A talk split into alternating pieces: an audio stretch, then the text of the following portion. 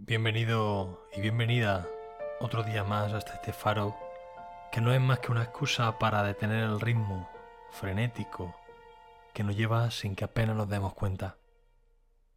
En esta ocasión he querido traerte un cuento que recoge el terapeuta Jorge Bucay en su libro Cuentos para pensar. El cuento en cuestión se titula El buscador. Esta es la historia de un hombre al que yo definiría como un buscador. Un buscador es alguien que busca, no necesariamente alguien que encuentra. Tampoco es alguien que necesariamente sabe qué es lo que está buscando. Es simplemente alguien para quien su vida es una búsqueda.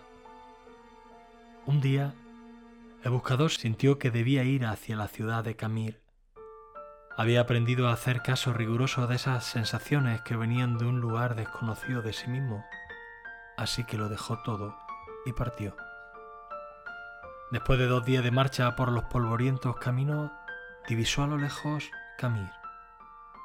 Un poco antes de llegar al pueblo, le llamó mucho la atención una colina a la derecha del sendero. Estaba tapizada de un verde maravilloso y había un montón de árboles, pájaros y flores encantadores. La rodeaba por completo una especie de pequeña valla de madera lustrada. Una portezuela de bronce lo invitaba a entrar.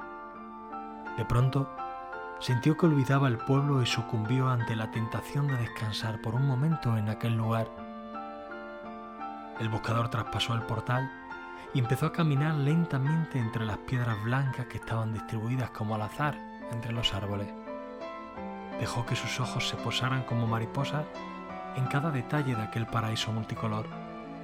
Sus ojos eran los de un buscador, y quizás por eso descubrió aquella inscripción sobre una de las piedras. Abdul Tarek vivió ocho años, seis meses, dos semanas y tres días. Se sobrecogió un poco al darse cuenta que aquella piedra no era simplemente una piedra, era una lápida Sintió pena al pensar que un niño de tan corta edad estaba enterrado en aquel lugar. Mirando a su alrededor, el hombre se dio cuenta de que la piedra de al lado también tenía una inscripción. Se acercó a leerla. Decía, Yamir Khalib vivió cinco años, ocho meses y tres semanas. El buscador se sintió terriblemente conmocionado. Aquel hermoso lugar era un cementerio y cada piedra era una tumba. Una por una empezó a leer las lápidas.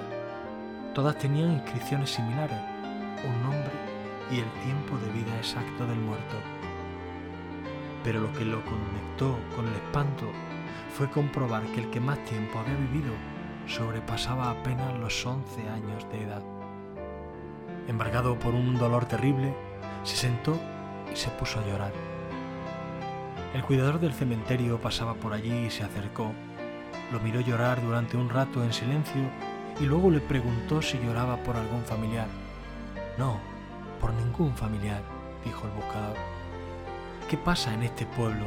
¿Qué cosa tan terrible hay en esta ciudad?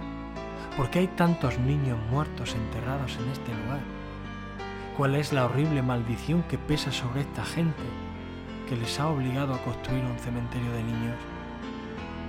El anciano sonrió y dijo, puede usted serenarse, no hay tal maldición. Lo que pasa es que aquí tenemos una vieja costumbre. Le contaré.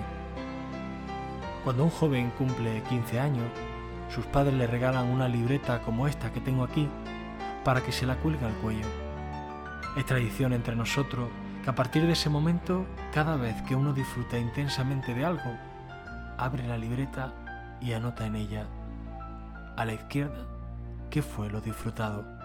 A la derecha, ¿cuánto tiempo duró el gozo? Conoció a su novia y se enamoró de ella. ¿Cuánto tiempo duró esa pasión enorme y el placer de conocerla? ¿Una semana? ¿Dos? ¿Tres semanas y media? Y después, la emoción del primer beso, el placer maravilloso del primer beso, ¿cuánto duró? ¿El minuto y medio del beso? ¿Dos días? ¿Una semana? ¿Y el nacimiento del primer hijo? Y la boda de los amigos, y el viaje más deseado, y el encuentro con el hermano que vuelve de un país lejano? ¿Cuánto tiempo duró el disfrutar de estas situaciones? horas, días. Así, vamos anotando en la libreta cada momento que disfrutamos, cada momento.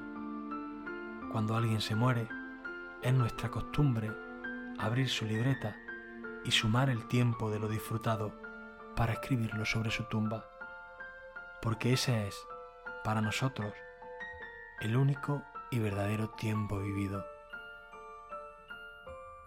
Y hoy, a raíz de este cuento, simplemente se me ocurre cuánto tiempo llevas anotado en tu alma.